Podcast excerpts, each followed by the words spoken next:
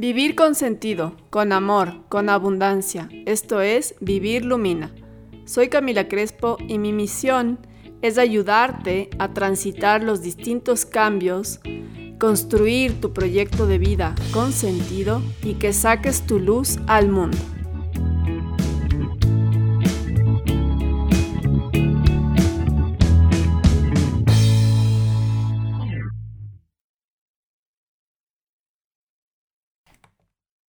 Definitivamente una entrevista que me encantó, me llevé una súper linda energía de Daniela Jarrín, ella es Dula, y me encantó escuchar su transformación, todo el camino que ella recorrió hasta llegar a su propósito y su, y su deseo, su pasión, su corazonada, su intuición y su proyecto de vida que sigue en construcción, todo el tiempo estamos construyendo nuestro proyecto de vida y puede ir cambiando, pero lo importante es estar conectado con el aquí y el ahora y con tu corazón y tus emociones y qué es lo que eso te dicta. Y mm, Dani nos va a compartir su experiencia de cómo ella fue transformándose, cómo fue dejando un poco esa mente analítica, controladora, funcional y fue conectándose con este deseo más profundo, más, más intuitivo, más, más auténtico de su ser para llegar a ser Dula. Todo, todo el camino que tuvo que recorrer para un poco romper esos paradigmas de lo que la sociedad espera de ella, romper con sus miedos, con sus creencias de que no puedo, de que para qué si no sirve y dejar una carrera que ya la tenía armada, lista, eh, a la cual había trabajado un montón, ella era veterinaria, y dedicó dejar eso para seguir su intuición, seguir su instinto y hacer lo que le hacía sentido a ella. Ahora Dani no solamente que sigue su intuición, sino que es una mujer muy inteligente que está haciendo una maestría para llevar esa intuición, esa pasión, esos deseos que ella tiene a un siguiente nivel. Me alegra muchísimo ver que hay cada vez más mujeres conectadas con su propósito, con su intuición, con sus emociones, con sus ganas de vivir una vida con sentido para ellas, auténticas y que luchan por lo que quieren. Sin más, les dejo con Daniela Jarrín, que le pueden seguir en sus redes sociales en Instinto Mamífero en Instagram, Instinto Mamífero Dulas en Facebook. Hola Dani, ¿qué tal? Hola Cami, bien, gracias. ¿Qué tal tu día? Eh, tranquilo, mi día. Fue un día llevadero, mi guagua ya va terminando la escuela, la Agustina, y el chiquito, el, Rafa hoy día pasó comiendo y durmiendo todo el día, así que fue un día bien, bien relajado. Y es chiquitito, ¿no? Me decías, el Rafa tiene un mes, dos meses. un mes y medio, ajá. ¿Y cómo fue tu parto de los dos? A ver, el parto de la Agustina fue un parto, bueno, fue un parto inducido porque yo había perdido líquido amniótico y no me había dado cuenta entonces, cuando llegué a la consulta, el doctor me dijo, ¿cuándo te inducimos? Porque el, líquido ya está como en el límite bajo. Entonces, le dije hoy y me indujo y no pasaba nada y toda la tarde no pasó nada. Entonces, a las 10 de la noche, me acuerdo que me hizo un chequeo, me dijo, no te puedo poner más. Em, y esperemos, me dijo, bueno, como ya estás puesta medicación, quédate acá. Era una clínica chiquitita muy bella. Y una hora después empezó una labor, Cami, tremenda, tremenda, así, poderosa. Yo para el parto de la Agus quería, bueno, esto fue hace siete años, ¿no? Entonces, para esto yo trabajaba de veterinaria eh, a terreno, había atendido partos de muchas yeguas, había acompañado partos de muchas yeguas, porque en muchos partos no hacía nada más que ver, en otros partos poquitos había que meter mano pero sí tenía súper claro que era algo natural, o sea, que yo no necesitaba que alguien me ayude a parir o a dar a luz, sino que era mi trabajo y necesitaba que estén los médicos ahí por si acaso. Qué lindo. Ajá, entonces empezó esta labor tremenda y, lo que yo quería era moverme, poder comer, poder tomar líquido. Eh, de hecho, estuve con una bata mía, nunca estuve, nunca me pusieron suero, no estuve puesta una bata de la clínica. Eh, comí full mandarinas en esa labor de parto. Y lo que más quería era que no me quiten a mi guagua cuando nazca porque era algo que yo respetaba mucho y que de hecho cuando un potrito nace, no le puedes despegar de su mamá, tiene que tomar calostro.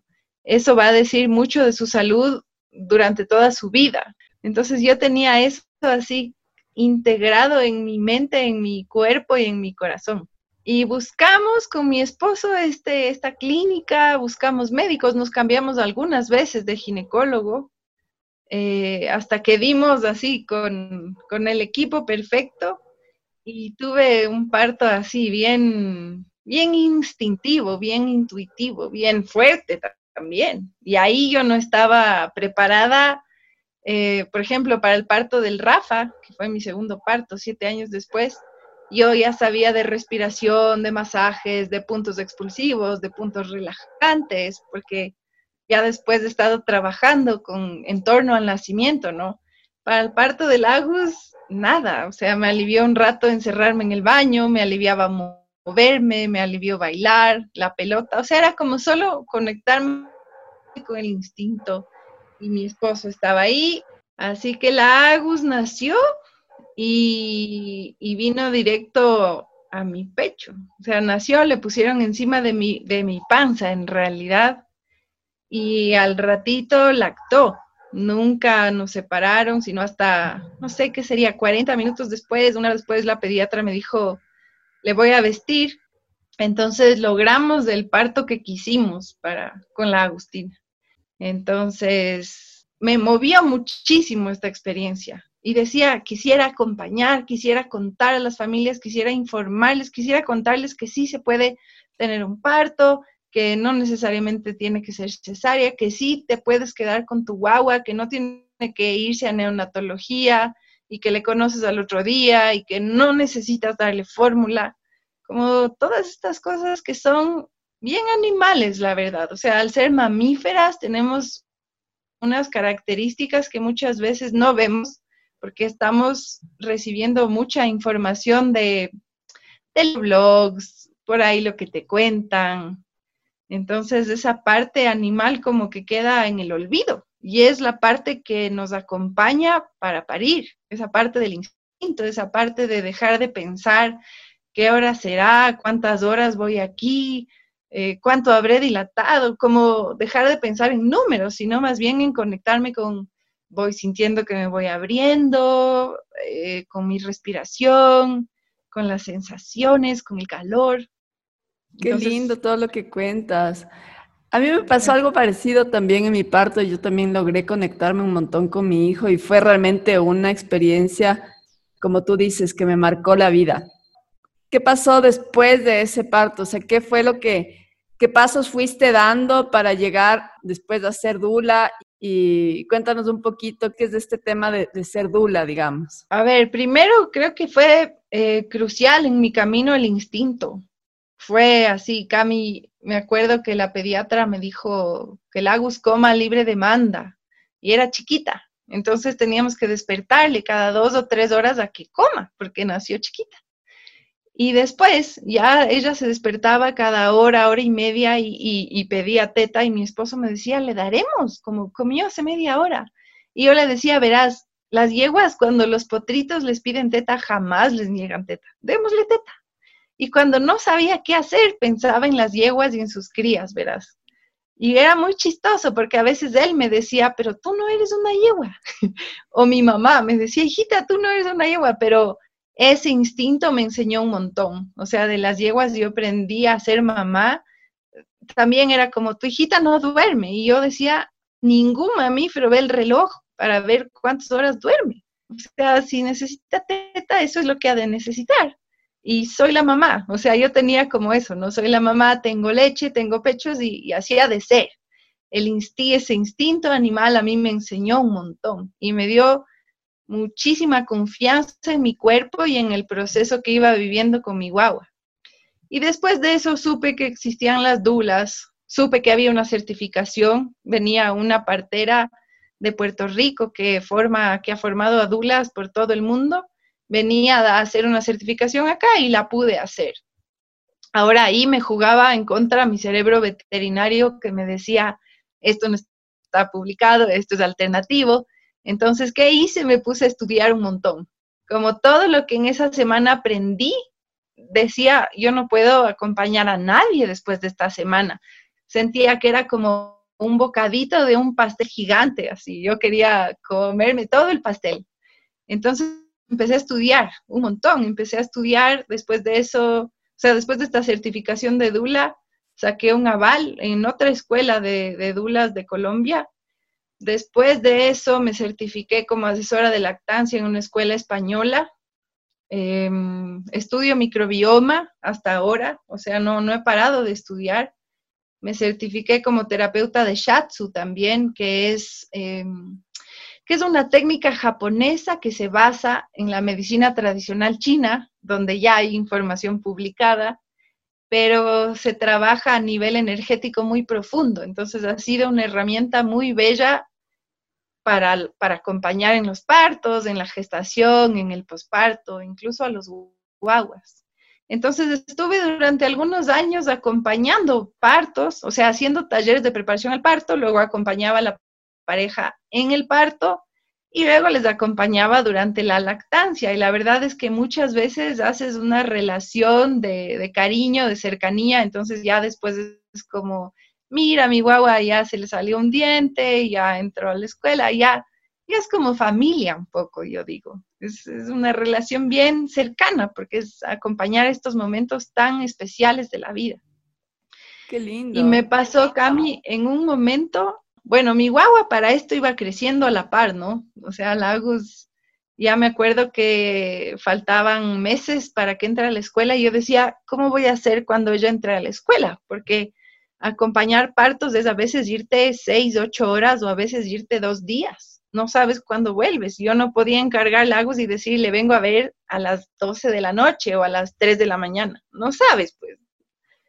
Entonces yo decía, ¿cómo va a ser cuando ella entre a la escuela? Y era algo que ya me preocupaba, porque para entrar a la escuela ella ya necesitaba una rutina. Y hasta antes de eso, entre mi esposo, mi mamá y mis tías, así como yo encargaba a Lagus con quien podía. No era, no era fácil, pues a veces de madrugada iba a dejarle a Lagus a mi mamá, porque mi esposo tenía que trabajar al otro día a las 7 de la mañana tenía que estar en su trabajo. Entonces yo llegaba a 2 de la mañana a dejarle la Agus dormida a mi mamá y aparecía el otro día a la hora que me desocupaba. Entonces también, también era fuerte. Claro, es como un horario bien, bien complicado, ¿no? Claro, porque además yo les acompañaba a las mamás desde que me decían, Dani, ya necesito apoyo. Entonces generalmente el acompañamiento empezaba en la casa juntas nos íbamos al hospital o a la clínica y yo me quedaba con ellos hasta que sus guaguas lacten eficientemente. O sea, yo me aseguraba de que mamá y bebé sabían lo que estaban haciendo con la lactancia. Y ahí me iba a la casa. Entonces, a veces lo que más demoraba era la lactancia. Pasó a veces que habían partos de tres, cuatro horas y con la lactancia estábamos ahí cuatro cinco horas más. Claro, es que creo que se necesita yo me acuerdo con mi hijo, me pasaba, se necesita que él vaya como que tomando ese ritmo y esa fuerza también de ir succionando y que la leche vaya saliendo, ¿no? Tiene su proceso. Claro. También es un proceso de confianza, Cami. O sea, es como el calostro no sale en chorro. Nunca ves un, un chorro de calostro. Siempre sale de a gotitas y si no sabes cómo sacarte, muchas veces no vas a ver ni una gotita. Entonces es, como, ¿será que tengo algo? Sí, acuérdate, sale la placenta, porque no, ni siquiera tu bebé, sino sale la placenta y tu cuerpo sabe que hay una cría y, y tienes calostro. Entonces, hay casos, poquitos casos en los que puedes no tener calostro. Entonces, también es estar atenta a eso, ¿no? A decir, o sea, en un caso he visto que no hubo calostro. De ahí de todas las otras mamás, que son ciento y tantas mamás, todas han tenido calostro. Entonces, desde el agarre, es la postura, cómo estás, estás cómoda tú, quisieras comer o tomar agua y luego el bebé se duerme, hay que despertarle otra vez otro intento y como tú dices, ver que tenga fuerza de succión, ver que no haya frenillos, cositas ya un poco más detalladas que vas viendo, ¿no? Para que la mamá no te diga al día siguiente tengo los pezones de choleña, me duele un montón y se me llenaron los pechos. ¿Y cómo hiciste? Porque tú mencionabas que eres veterinaria. ¿Hiciste un cambio totalmente radical en tu vida laboral? O sea, ¿cómo hiciste para ir de a poquito metiéndote en este mundo de ser dula? ¿Cómo hiciste para darte a conocer? Y por otro lado, ¿Cómo hiciste con la otra carrera que, porque sé que estudiaste toda la carrera de veterinaria y, claro, y, ya trabajabas de veterinaria? Toda mi carrera en Chile, después hice una residencia en clínica y cirugía de animales mayores, se llama, que trabajaba con caballos en la Universidad Austral. Y luego vine a trabajar acá, trabajé para Endurance de Ecuador, trabajé para la FEDE, para, algún, para algunos clientes, para, en algunos concursos. Y era chévere, me gustaba mucho ser veterinaria. Pero cuando fui mamá, pasaron estas dos cosas, ¿no? Una que, tenía ganas de, involucrarme en este mundo del nacimiento, el embarazo, la gestación. Y por otro lado, también empecé a valorar un poco más mi tiempo y mi vida, porque yo como veterinaria de caballos era a veces muy audaz como no hay dónde para, para, el caballo, bueno, veamos de alguna manera y yo le palpo y con trabas, con sogas, o sea, aquí lamentablemente no hay una industria ecuestre como hay en otros países. Por ejemplo, aquí un, hospital de caballos no existe. Hay un quirófano en un club y los veterinarios vamos cargando en el auto todo lo que tú necesites. Entonces, muchas veces llegas a un potrero y no tienes un lugar seguro para palpar ese caballo. Si es que el propietario no puedes pagar, la cirugía es ahí y no en el quirófano.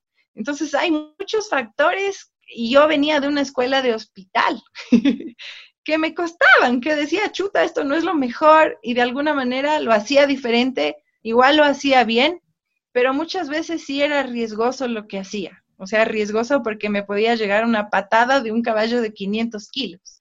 Entonces, cuando fui mamá, ya fue como, esto no es muy seguro. Y me pasó una vez que la Agus se enfermó, le dio gripe y ella solo lactaba. Me acuerdo, era enanita, tres meses, le dio su primera gripe a los tres o cuatro meses, solo lactaba. La Agus nunca cogió biberón.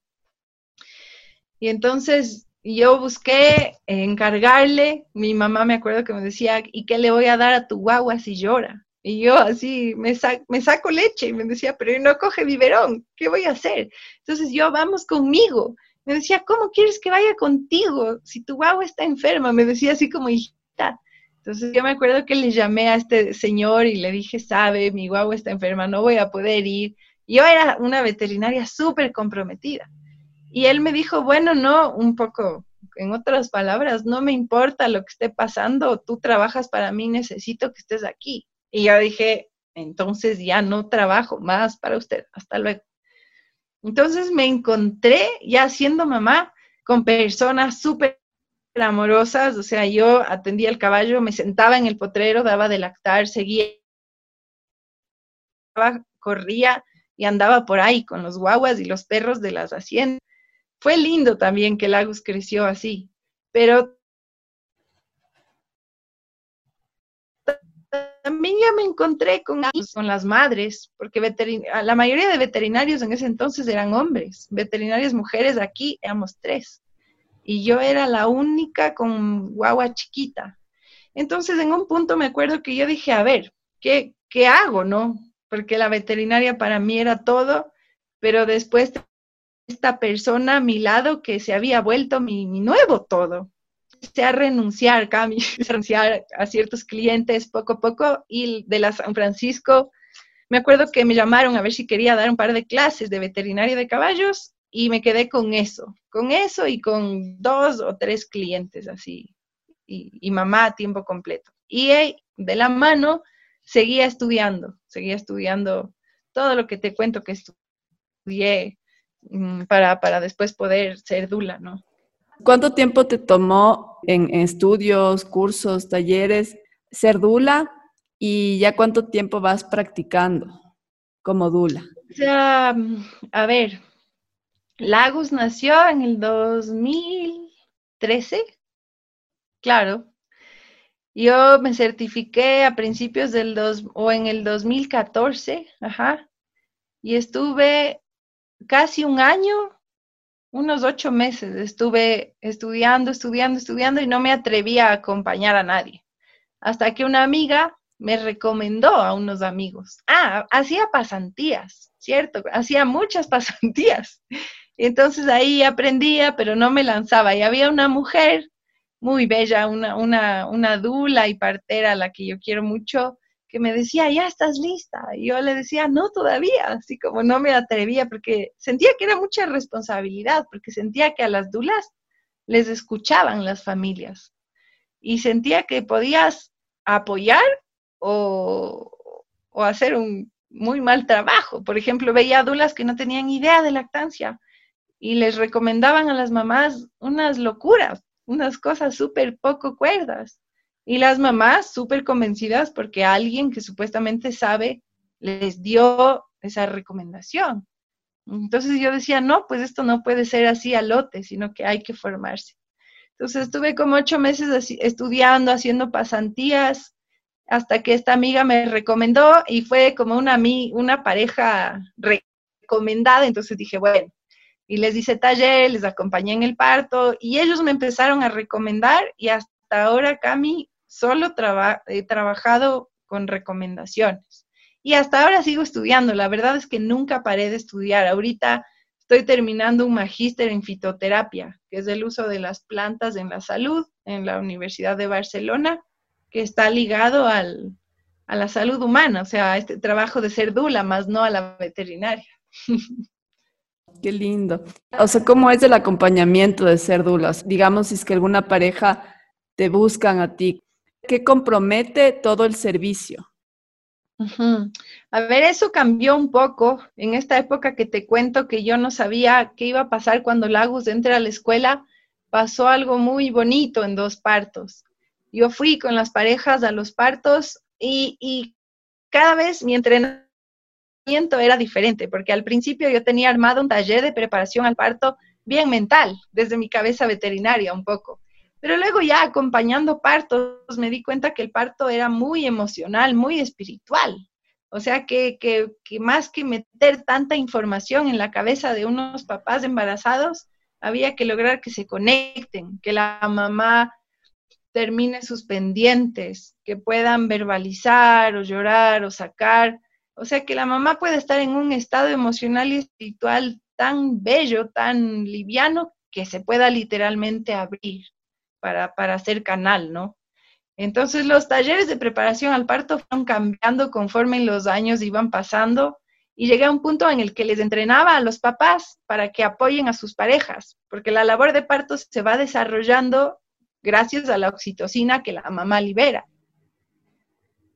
Y la oxitocina es esta hormona del amor. Entonces, claro, yo podía hacer una relación de cariño con esta familia, con esta pareja, pero nunca iba a lograr que una mujer libere tanta oxitocina como, o sea, si es que su esposo le da un beso o le empieza a dar caricias y a decirle te amo tanto y me he enamorado de ti porque eres así, así, esa oxitocina es mucho más poderosa que si yo le daba con todo mi cariño un abrazo a esa mujer.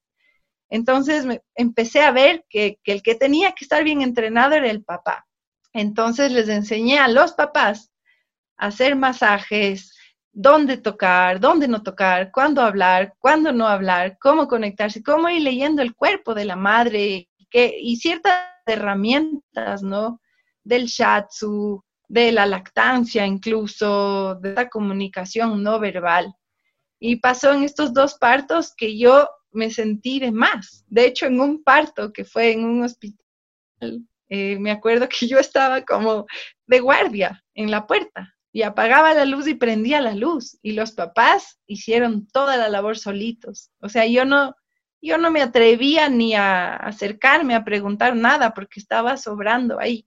Yo lo que hacía era decirle cuando venían las enfermeras que, que, que vienen a, a hacer su trabajo, ¿no? Yo les decía, están Así que, ¿qué era que les decía? Así como están, están calladitos o están con la luz bajita, podrá venir en un ratito, así como tratando de, demorar un poco las intervenciones hospitalarias, pero no hice nada más.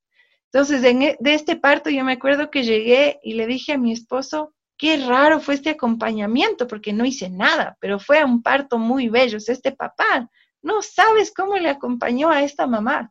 Estaba súper contenta por ese trabajo.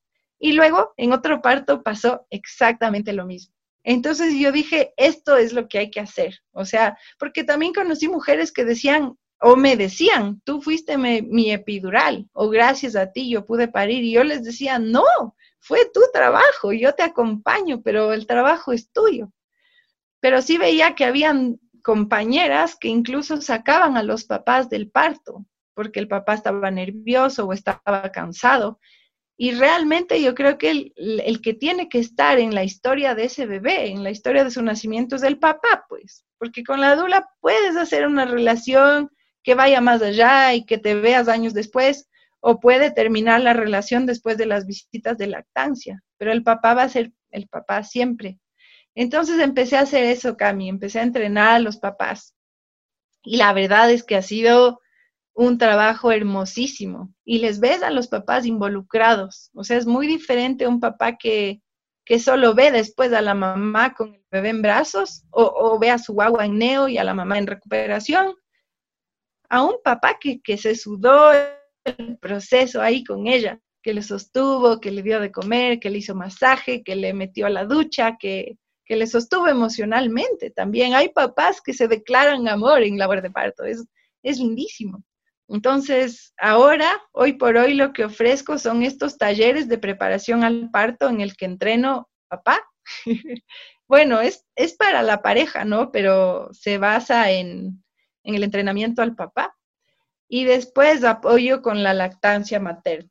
Estaba haciendo también sesiones de, de shatsu, de esta terapia japonesa que es es una especie de masaje que trabaja con presiones, trabajamos con meridianos, pero ahora con toda esta coyuntura del, coronavirus y como yo también estuve embarazada y tal, dejé de hacer shatsu hace un par de meses, pero sigo con los talleres y, y el apoyo o las sesiones de acompañamiento a la lactancia online. Qué lindo, qué lindo todo lo que me cuentas y me encanta la labor que estás haciendo. O sea, me encanta este tema de conjugar el parto entre papá y mamá y que ellos sean realmente los protagonistas.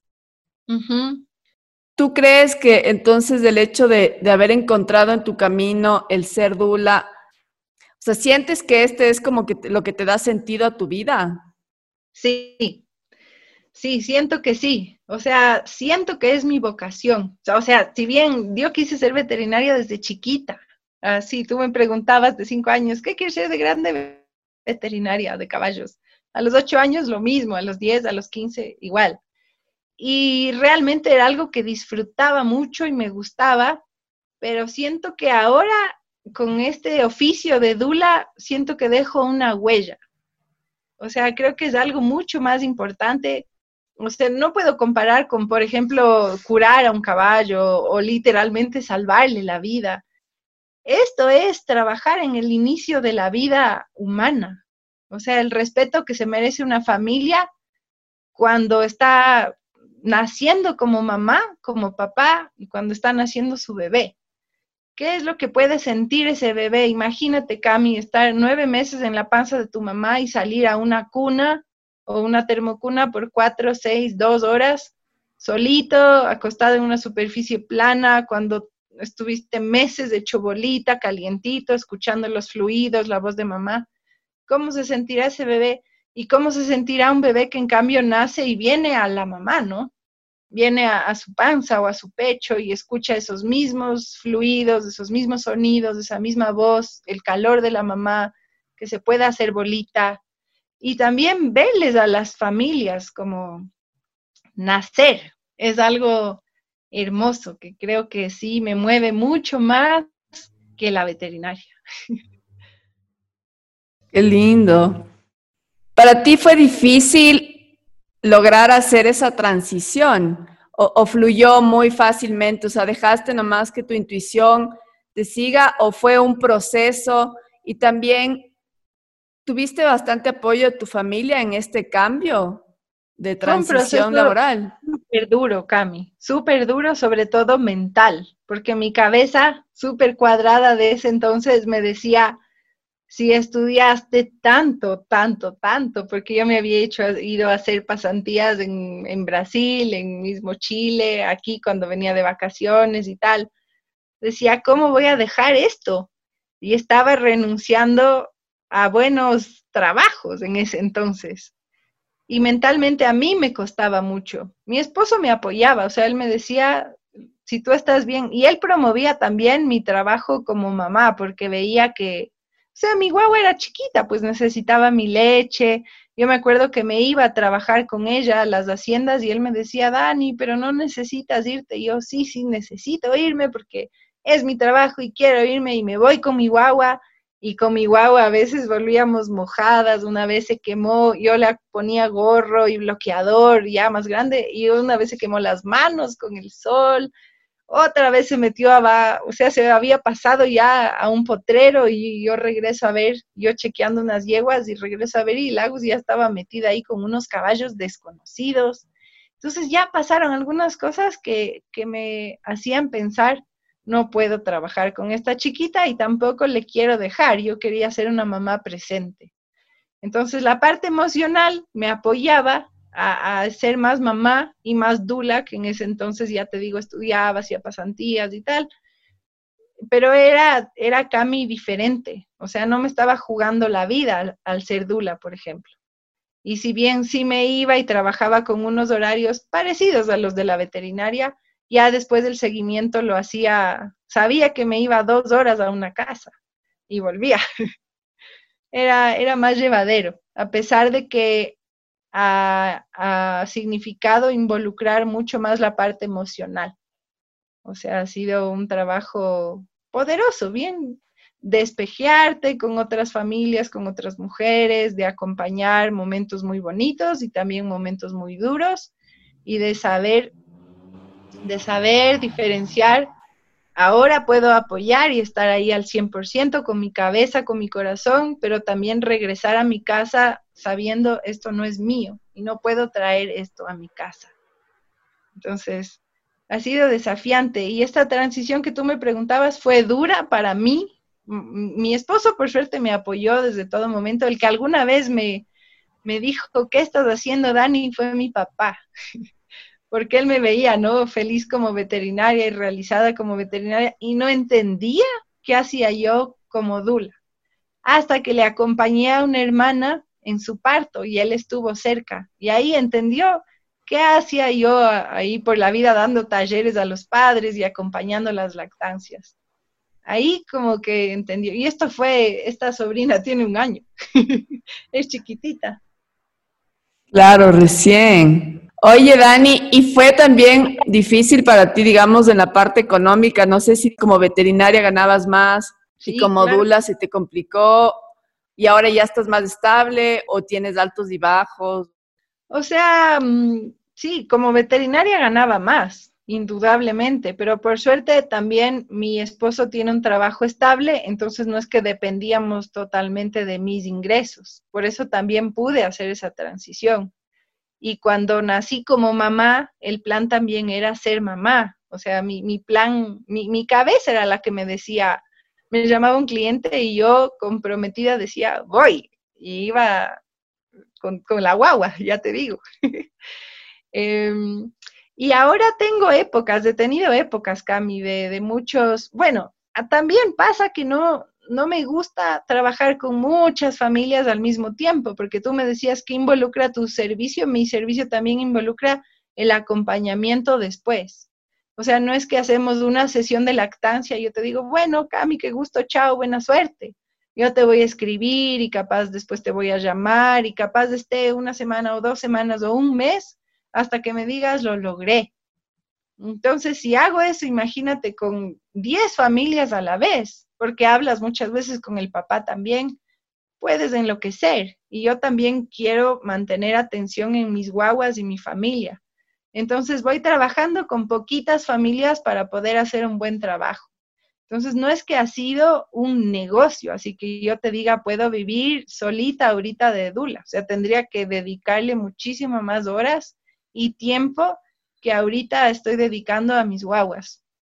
¿Y cómo haces para, para poner esa barrera entre lo que tú atiendes a tus pacientes y cuando llegas a tu casa olvidarte de eso? Claro, eso es algo que me ha costado mucho, Cami, pero ha ido desde algo tan simple como, por ejemplo, después de cada tratamiento de Shatsu, eh, hacer un, un, ritual de ir a lavarme las manos desde el codo hasta la mano y hacer, ese era el cierre. O sea, esto todo que yo pude percibir, que esta persona me contó, que yo sentí y tal, aquí se cierra. O sea, eso es lo más simple, como hacer tierra se llama. Ahora, cuando he acompañado partos súper fuertes, que he acompañado, que, que el guagua ha tenido que, que, que, ha necesitado mucha ayuda, o una vez también una mamá que estuvo maluca, he acudido a las dulas viejas. Por suerte, me llevo bien con, con todas las dulas, creo. Como, entonces, tengo unas dulas amigas muy cercanas eh, con quien cuento con quien puedo compartir, obviamente manteniendo la intimidad de las familias, siempre respeto eso mucho, pero sí decir, eh, estaba súper cansada, me asusté, no sabía qué hacer, como esta parte humana, ¿no? De, de sacar. No puedo llegar a, a, mi casa y decirle a mi esposo, qué duro este parto y me asusté, me va a decir, no te vuelvas a ir. claro. Y también tengo una, una, amiga con la que trabajo, que es Dula y es terapeuta también, hace terapia cráneo-sacral. Entonces con ella nos apoyamos, yo le hago shatsu, ella me hace terapia cráneo-sacral. Y también después del, de, del parto del Rafa, que fue súper, o sea, el parto del Rafa fue muy bello. Llegué a dilatar 10 sin dolor alguno, sin sentir, Cami, contracciones muy fuertes Después fue un expulsivo, o sea, la parte del pujo fue, fue fuerte, fue poderoso. Nació prematuro de 36 semanas. Entonces, su inmadurez o su prematuridad eh, hacía unas pausas en sus respiraciones, hacía unas cositas que yo le veía que no entendía qué eran, que después supe que eran crisis convulsivas. Entonces, ahí sí, Cami, ya llegué a decirle a una terapeuta que, que conocía hace algún tiempo, necesito apoyo y, estoy con ella integrando todo esto que pasé con el Rafa. Y de alguna manera tú me preguntas, ¿crees que esto es tu, como tu camino de, vida, no? Y después de lo que pasamos con el Rafa en la UCI, Cami, todo, o sea, un montón de cosas que yo he aprendido en este tiempo acompañando y sobre todo saber de lactancia me sostuvo en este tiempo con el Rafa, que fue súper duro. O sea, fue una semana en la UCI, pero la semana más dura de mi vida, te juro. O sea, súper duro. Y también pude sentir el cariño y la gratitud de estas familias que, que he acompañado durante tanto tiempo. Pero todo lo aprendido y compartido en estos años, Cami, en este tiempo me sirvieron como no te puedes imaginar. Claro, me imagino que ganas un montón de experiencia intuitiva, ¿no? Como de conocerte a ti, de conocer al ser humano desde otro punto de vista mucho más instintivo, como tú dices. Claro. Incluso la veterinaria te iba a decir. O sea, siento que no he abandonado la veterinaria porque la, o sea, imagínate, con este ejemplo creo que es fácil darse cuenta. Justo eso te iba a decir, me parece que como que has integrado todos los conocimientos que tienes sí. en tu vida en pos de lo que para ti ahora tiene sentido en tu vida. Es tal cual, porque ponte cuando el Rafa estaba maluco, o sea, cuando yo le veía, el Rafa estiraba una piernita, fijaba la mirada, eran cosas súper chiquitas, eran, eran cosas de segundos, pero yo estaba súper intranquila y de hecho por eso le llamamos al pediatra y después por eso terminamos en el hospital. Y ya estando en terapia intensiva, una, la doctora, la internista sale y me dice, ¿a qué te dedicas tú? Y le, yo no sabía qué decirle, ¿no? Porque le, le digo, soy veterinaria. Y me dice, bien ingresado este guagua, ¿cómo te diste cuenta de estas cosas? y era la veterinaria, fue gracias a la veterinaria, que decía, esto no es raro y que puedo coger un fonendoscopio y auscultarle los pulmones y decir, bueno, están limpios, entonces no es algo respiratorio. Y, y también, Cami, cuando las mamás están pariendo y cuando los bebés son chiquitos no hablan y los caballos tampoco hablan. Entonces yo con los caballos aprendí, o sea, imagínate con un caballo tú tienes que saber qué le pasa sin que te diga nada. O sea, claramente tienes herramientas diagnósticas, ¿no? Voy a auscultar, voy a percutir, voy a ir capaz a abrirle la boca, chequearle, a ver colores, mucosas, eh, sensaciones, temperatura, pero también aprendes mucho a leer, a ver si un caballo está decaído, si está dolorido, si ya se va mejorando en su cara, sin que te diga, me duele la panza, voy mejorando. Y con las mamás en parto, es igual, porque se conectan con su parte instintiva. Entonces, no puedes estar diciéndole, ¿y cómo te sientes? ¿Y qué vas sintiendo? Es como solo en silencio ir viendo qué es lo que va necesitando esta mujer y cómo le apoyo o enseñarle al papá qué puedes ir viendo para saber cómo apoyar. Y con mi guagua me pasó exactamente lo mismo. Y, y mi esposo y mi mamá me decían, ¿no? ¿cómo es prematuro? Nació antes. Y yo decía, no, no, sí he acompañado lactancias de prematuros, pero esto no es normal.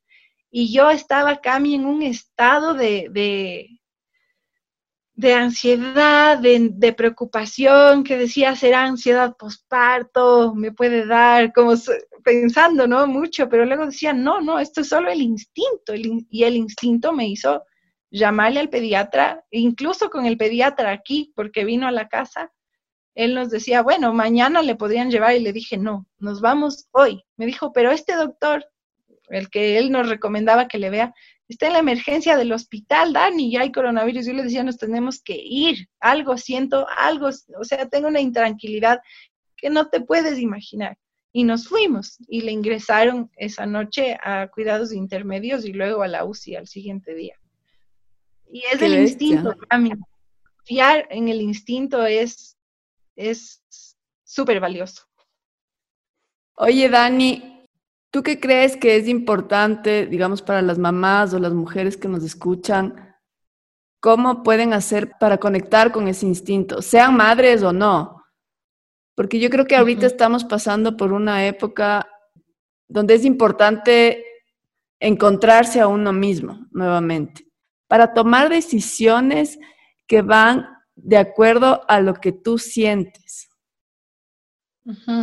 Yo creo que es fundamental la pausa, porque viste que ahora andamos como en este sistema tan rápido y que nos exige como desde las horas, así tienes que levantarte a las seis para hacer el desayuno, para que se lleven a los guaguas o ir a dejar los guaguas, después me voy a trabajar, después vamos a almorzar. Como a veces estamos como en es, como si nos pusieran play y en ese modo automático no tienes momentos para despertar. Entonces, yo creo que la pausa es fundamental. Poder decir los lunes y los jueves en la tarde es tiempo para mí. Y tiempo para mí, ni siquiera para estar trabajando en el celu o como, no, me voy a dar mi tiempo y yo veré si hago una siesta, si medito, si me doy un baño con unas hierbitas, si leo algo, como un tiempo nutritivo. Creo que eso es bien importante, la, la pausa. Otra, ese tiempo nutritivo. O sea, que la pausa no sea justo como te digo, o sea, hoy tenemos el teléfono tan a la mano que puedes perder mucho tiempo en WhatsApp o en las redes. Mucho tiempo, que luego dices miércoles, se acabó mi hora de, de mi pausa y no hice nada. Entonces también como respetar tus tiempos y que ese tiempo sea nutritivo. Entonces nutritivo puede ser leer algo, meditar, no sé, respirar conscientemente, capaz me voy a caminar un ratito en la naturaleza. Bueno, ahorita es difícil, pero por ahí con una meditación sí te puedes ir de, por lo menos mentalmente, de donde estás, ¿no?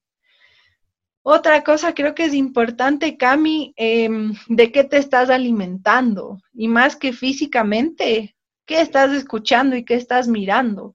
Porque yo veo en las mamás embarazadas, muchas veces la gente te empieza a contar historias terroríficas de cómo vas a tener un parto si a la no sé cuántita le cosieron no sé cuántos puntos. Y tú dices, miércoles, ¿cómo les cuentan esto cuando estás embarazada. Sobre todo cuando están embarazadas, porque es un momento donde estás súper sensible y súper receptiva de toda la información que te pueda llegar de afuera. Totalmente. Entonces, ¿de qué te nutres? O sea, ¿qué estás, qué estás escuchando? ¿Y qué estás mirando? Porque, por ejemplo, ahora también con el coronavirus es como subimos a no sé cuántos y, y chuta, eso te puede crear una ansiedad tremenda. Entonces, ¿de qué te sirve? saber las cifras. O sea, yo creo que lo acuerdo es quedarte en la casa, protocolos de desinfección si tienes que salir, como tener esos cuidados por ti, por, por la salud común, ¿no? De tu familia, de amigos, qué sé yo. Pero ya así las cifras y noticias del día a día, creo que es como nutrirte de mala manera. Entonces, ¿qué, qué pasa cuando tienes miedo? Te cierras de hecho, en la medicina tradicional china eso es lo que hace el miedo, ¿no? Cerrarte y perder un poco la, incluso hasta la voluntad. Entonces, ¿qué instinto va a salir ahí?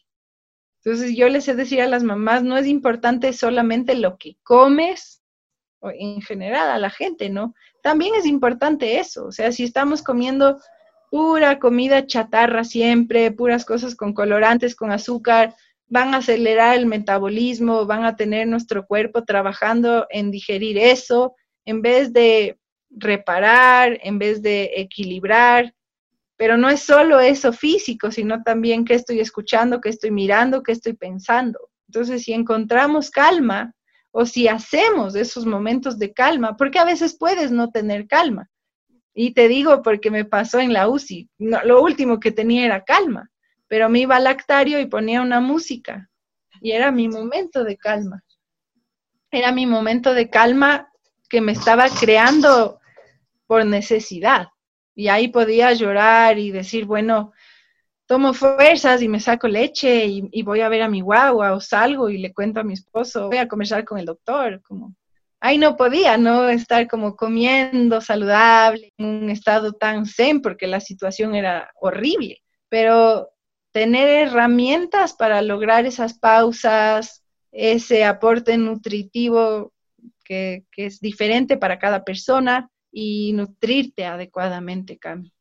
Totalmente. O sea, creo que es súper importante conectar contigo mismo. Y creo que parte de esta cuarentena es un poco como que nos ha obligado a pausar, a conectarnos con nosotros mismos, a saber quiénes somos, qué nos gusta, qué no nos gusta, qué podemos hacer para cuidarnos. Y por ahí también soltar las expectativas, porque ponte ahorita, tú me dices, este tiempo de cuarentena, hay mucha gente como, ah, todo es un desastre, la casa es un desastre, comimos súper tarde, los guaguas se conectaron, no se conectaron, casi que voy a enloquecer. O ves familias que se han relajado, entonces, un día yo veía una foto que me llegó que decía de qué se van a acordar tus guaguas en la cuarentena, como el peor tiempo con una mamá bruja, así con unas manos de pulpo, o un tiempo en el que compartí un montón en familia y una casa así como un poco más desordenada, pero un guagua feliz y, y había esta imagen de, habían hecho un pancito. Entonces también es eso, ¿no? ¿Cuánto me voy a exigir? y, me exijo según las expectativas que tengo, que capaz son de mi mamá o de mi papá y no, capaz ni siquiera son propias mías. Entonces, creo que también eso es fundamental. ¿Qué puedo dar y qué quiero dar cuidando mi salud mental y emocional? Totalmente, cuidar tu salud emocional y mental, porque ahí es donde realmente puedes llegar a encontrar tu intuición, tu instinto y después encontrar un sentido más profundo de tu vida, ¿no? Oye, Dani, ¿qué les puedes decir a las personas que nos están escuchando ahora que quizás están pasando por un momento parecido al tuyo? O sea, que tienen su carrera, pero que sienten ese llamado o que sienten que quieren buscar algo distinto, que les llene más pero que tienen miedo a dar esa transición. creo que, que se atrevan a hacer ese cambio, porque no, tú me preguntabas económicamente cómo te va. Yo creo que tendría un ingreso muchísimo más grande hoy en día como veterinaria a como dula, pero la gratitud que tengo, Cami, como veterinaria no, no tendría, o sea, no se compara. La gratitud mía y la gratitud que me ha llegado, o sea, la gratitud de, de las familias, por ejemplo, hacia mí. Y yo creo que eso mueve, o sea, si bien no es algo que puedes palpar, es algo que puedes sentir y que mueve energías o que va como haciendo camino, no sé cómo explicarte, pero... no, te entiendo completamente, un poco como este tema de la abundancia, ¿no? Que la abundancia no necesariamente es solo económica, sino de bienestar, de, de, de, cómo, de, cómo tú te sientes con tu familia y transmites esa abundancia a tu hijo, a tu hija, a tu esposo, y eso crea, eso crea más, más bienestar, más abundancia y te trae más cosas. Y más gratitud, Cami. Ajá, en este tiempo he aprendido muchísimo a agradecer. O sea, en vez de pedir, agradecer, incluso por lo que todavía no está. Si agradezco, va a llegar. Entonces, a esas personas les podría decir que se atrevan a hacer esa transición, que confíen, porque si lo están sintiendo, por algo es y, que se atrevan, sobre todo eso, que suelten, porque creo que lo más difícil es soltar, ¿no? Por ejemplo, yo sostenía tanto como esta mujer veterinaria que quería seguir siendo, aparte de mamá, aparte de Dula, pero en un momento no era compatible.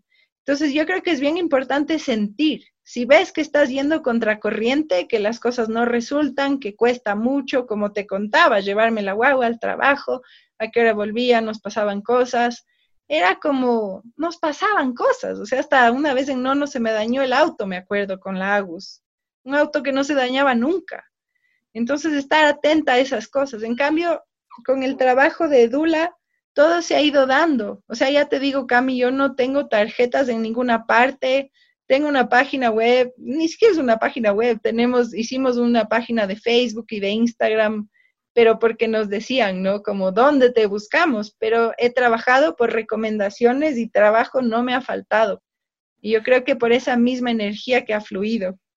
Y justamente eso, ¿dónde pueden las personas contactarte? O sea, ¿cuáles son tus redes sociales?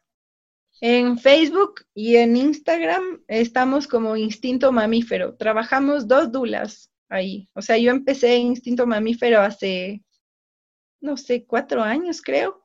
Y después en algún momento pensé, si es que no puedo o algo, eh, no quisiera poder decirle a una familia no y ahí busca a alguien más. Entonces ahí tenía esta amiga, Dula también, que también es mamá y terapeuta, y ahí decidimos trabajar juntas. Entonces las dos somos instinto mamífero y damos talleres de preparación al nacimiento. Yo hago shatsu, la Pao hace terapia craniosacral, Ah, también apoyamos la lactancia materna y el posparto. O sea, apoyamos, te digo, hacemos asesoría y acompañamiento de lactancia materna y de posparto. Qué lindo. Ella se llama Paola. Ajá, Paola Lagos, sí. Dani, y tu idea es seguir como Dula, o sea, ¿cómo te ves tú de aquí en el futuro? Em, a ver, sí quisiera seguir haciendo talleres de preparación al parto, me encanta, bueno, también he sido docente desde que Lagos tenía un año, o sea, hace seis años, claro, ya son seis años, estaba dando clases de medicina interna y de la parte reproductiva de caballos en, en la universidad y he dado clases a muchas familias, entonces me gusta mucho esta parte de la enseñanza.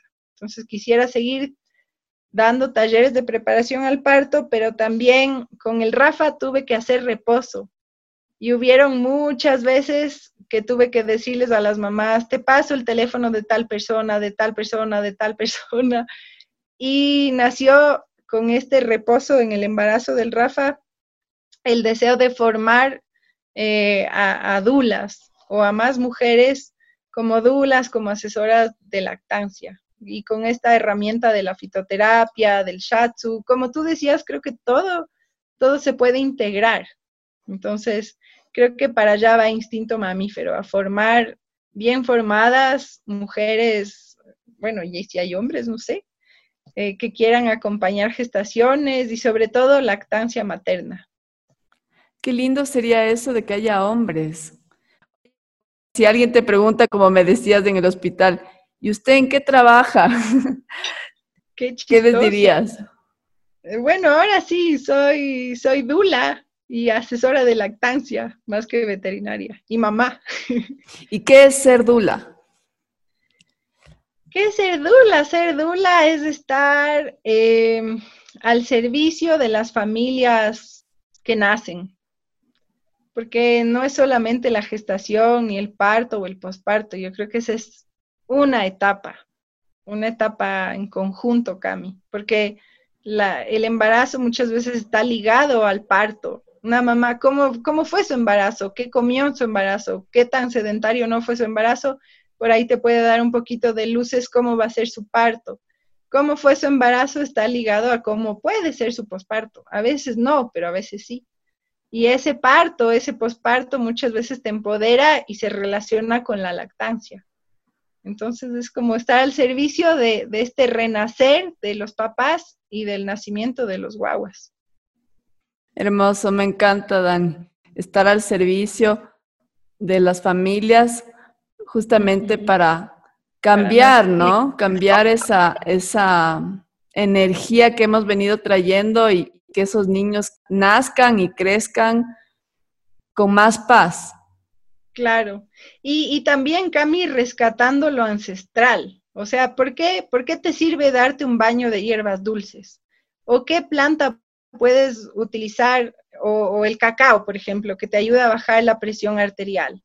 ¿Qué puedes hacer con el ajo? ¿Qué Había tanta información ancestral que yo no encontraba o que, o que me parecía que era un uso tradicional no, no comprobado. Y no digo que, que lo tradicional no tenga fundamento, sino que una vez más mi cabeza veterinaria me llevaba a buscar un poco más allá y por eso termino haciendo este magíster. Entonces, sí, creo que es súper importante complementar con lo que ya tenemos.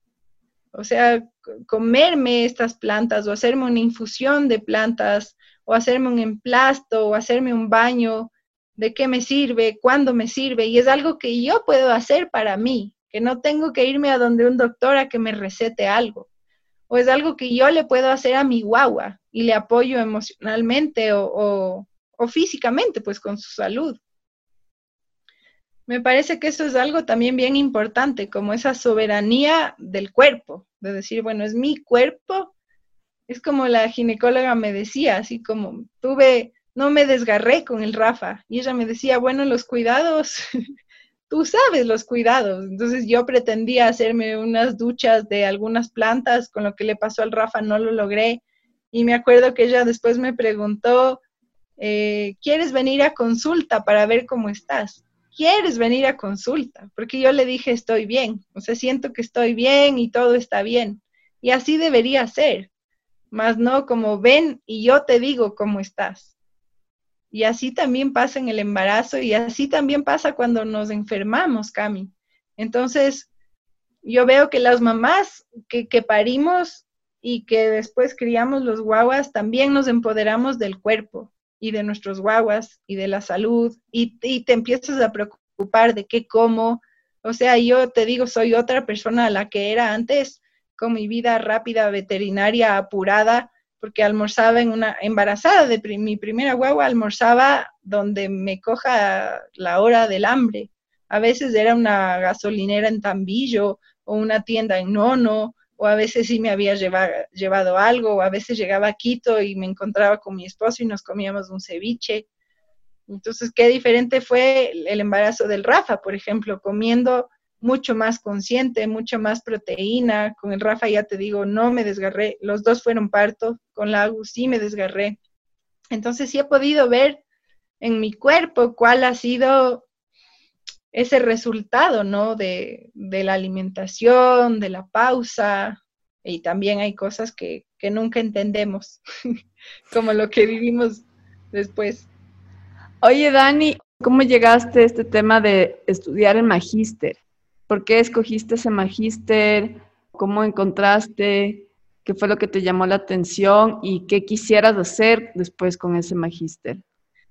Porque creo, Cami, que las plantas tienen un potencial tremendo. O sea, esto también creía toda mi vida, me han gustado los animales y las plantas, toda mi vida. De hecho, trabajando como veterinaria muchas veces eh, hacía infusiones para enjuagar algunas heridas o trabajaba con col, por ejemplo, en tendones o con miel de abeja para ciertas heridas me gustaba siempre probar estos tratamientos naturales y tenían efecto, o sea, tenían buenos resultados. Y ahí también es muy bello el cliente. Yo como veterinaria les daba opciones y ellos decidían. Y habían clientes, por ejemplo, en el Pululagua, que trabajé mucho en el cráter del Pululagua, que no tenían plata, pero para nada, pero tenían miel de abeja o tenían plantas ahí. Entonces, usemos estas plantas, usemos lo que hay y los caballos salían bien, curados, curados sus heridas o mordidas o lo que sea que les haya pasado. Entonces, después, cuando empiezo a trabajar como dula y conozco a las parteras, veo que también utilizaban muchas plantas, pero veo muchísimas diferencias. Sí, esta agüita de no sé qué se puede tomar o no, o esta planta está así, esta no. Nadie tenía idea de dosis, de, bueno, es lo que yo también buscaba como veterinaria, ¿no? Una dosis, cuándo usar, cuándo no usar. Esta planta que tiene cumarina, por ejemplo, si la mamá está anticoagulada, ¿cómo le vas a dar? O sea, me, dio ganas de buscar un poquito más allá con respecto a las plantas. Y por eso decidí hacer este magíster y, y busqué, buscando, buscando, encontré este. Era para médicos y farmacéuticos, o sea, para el área de la salud, pero por mi formación en la Austral, le tuve que mandar papeles y todo, me aceptaron y, entré, Cami, ya son dos años, ya estoy terminando. Me falta hacer la tesis y en octubre o noviembre estoy lista. Todo a distancia. Toda a distancia, ajá. En la Universidad de Barcelona estoy haciendo este magíster. Sabes que yo también hice una maestría en psicopedagogía laboral con la Universidad de Barcelona. Muy buena es fuerte y con hijos es, fuerte el estudio. Claro, sí, sí es como en los ratitos en los que se duermen o están haciendo cosas, ahí aprovechar. Ahí este tiempo de posparto tan nuevito me ha tocado gestionar con el sueño, porque el Rafa come día y noche, como te imaginarás, lacta. Entonces ha sido como chuta, hoy estoy muy cansada, bueno, no hice nada, mañana voy a tener que sí o sí estudiar, entonces tengo que dormir un poco más pero lo logramos, ahí vamos. Qué lindo. Y cuando ya te gradúes, ¿qué, piensas hacer? O sea, ¿quieres aplicar eh, lo que has estudiado? Sí, o sea, por podría tu cuenta o, en alguna institución o por el momento por mi cuenta. O sea, en los talleres de preparación al parto les puedo compartir a los papás. Imagínate, Cami, podemos hacer tantas cosas con las plantas, son baratas, están a la mano, puedes tener, puedes tener un botiquín en tu casa con plantas para apoyar tu salud, la de tus guaguas, eso quisiera hacer, trabajar con las familias y como quiero formar dulas y, y asesoras de lactancia, también enseñarles acerca de plantas para que puedan seguir compartiendo esta información que es súper valiosa. Y quiero hacer productos también. De hecho, ya hago unas pomaditas para los guaguas a base de caléndula y llantén. Son totalmente artesanales y naturales. Mi producción es chiquitita porque yo mismo siembro, cosecho, seco, hago. Entonces no puedo hacer así una gran producción, pero en algún momento sí quisiera poder agrandar, seguir siendo artesana, pero poder agrandar eh, la producción y aumentar los productos, por ejemplo, que ya sean más puntuales. Para una mamá que le falte hierro, ¿qué mix herbal se puede tomar? Para una mamá que quiera destetar, ¿cómo se puede apoyar con plantas? Para una mamá que no tiene suficiente leche, ¿qué infusiones se puede tomar? Hay un montón de cosas, Qué lindo, Dani. Qué bueno, mi Dani. Oye, qué lindo conversar contigo y mm, te deseo lo mejor bueno, y gracias por la invitación, Cami. Gracias, Dani, ya nos vemos. Bueno, chao, chao.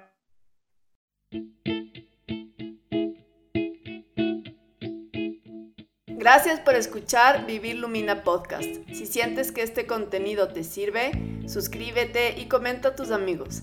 Puedes seguirme en redes como Camila Crespo Lumina, en Facebook y en Instagram. Nos vemos en el siguiente episodio. ¡Chao!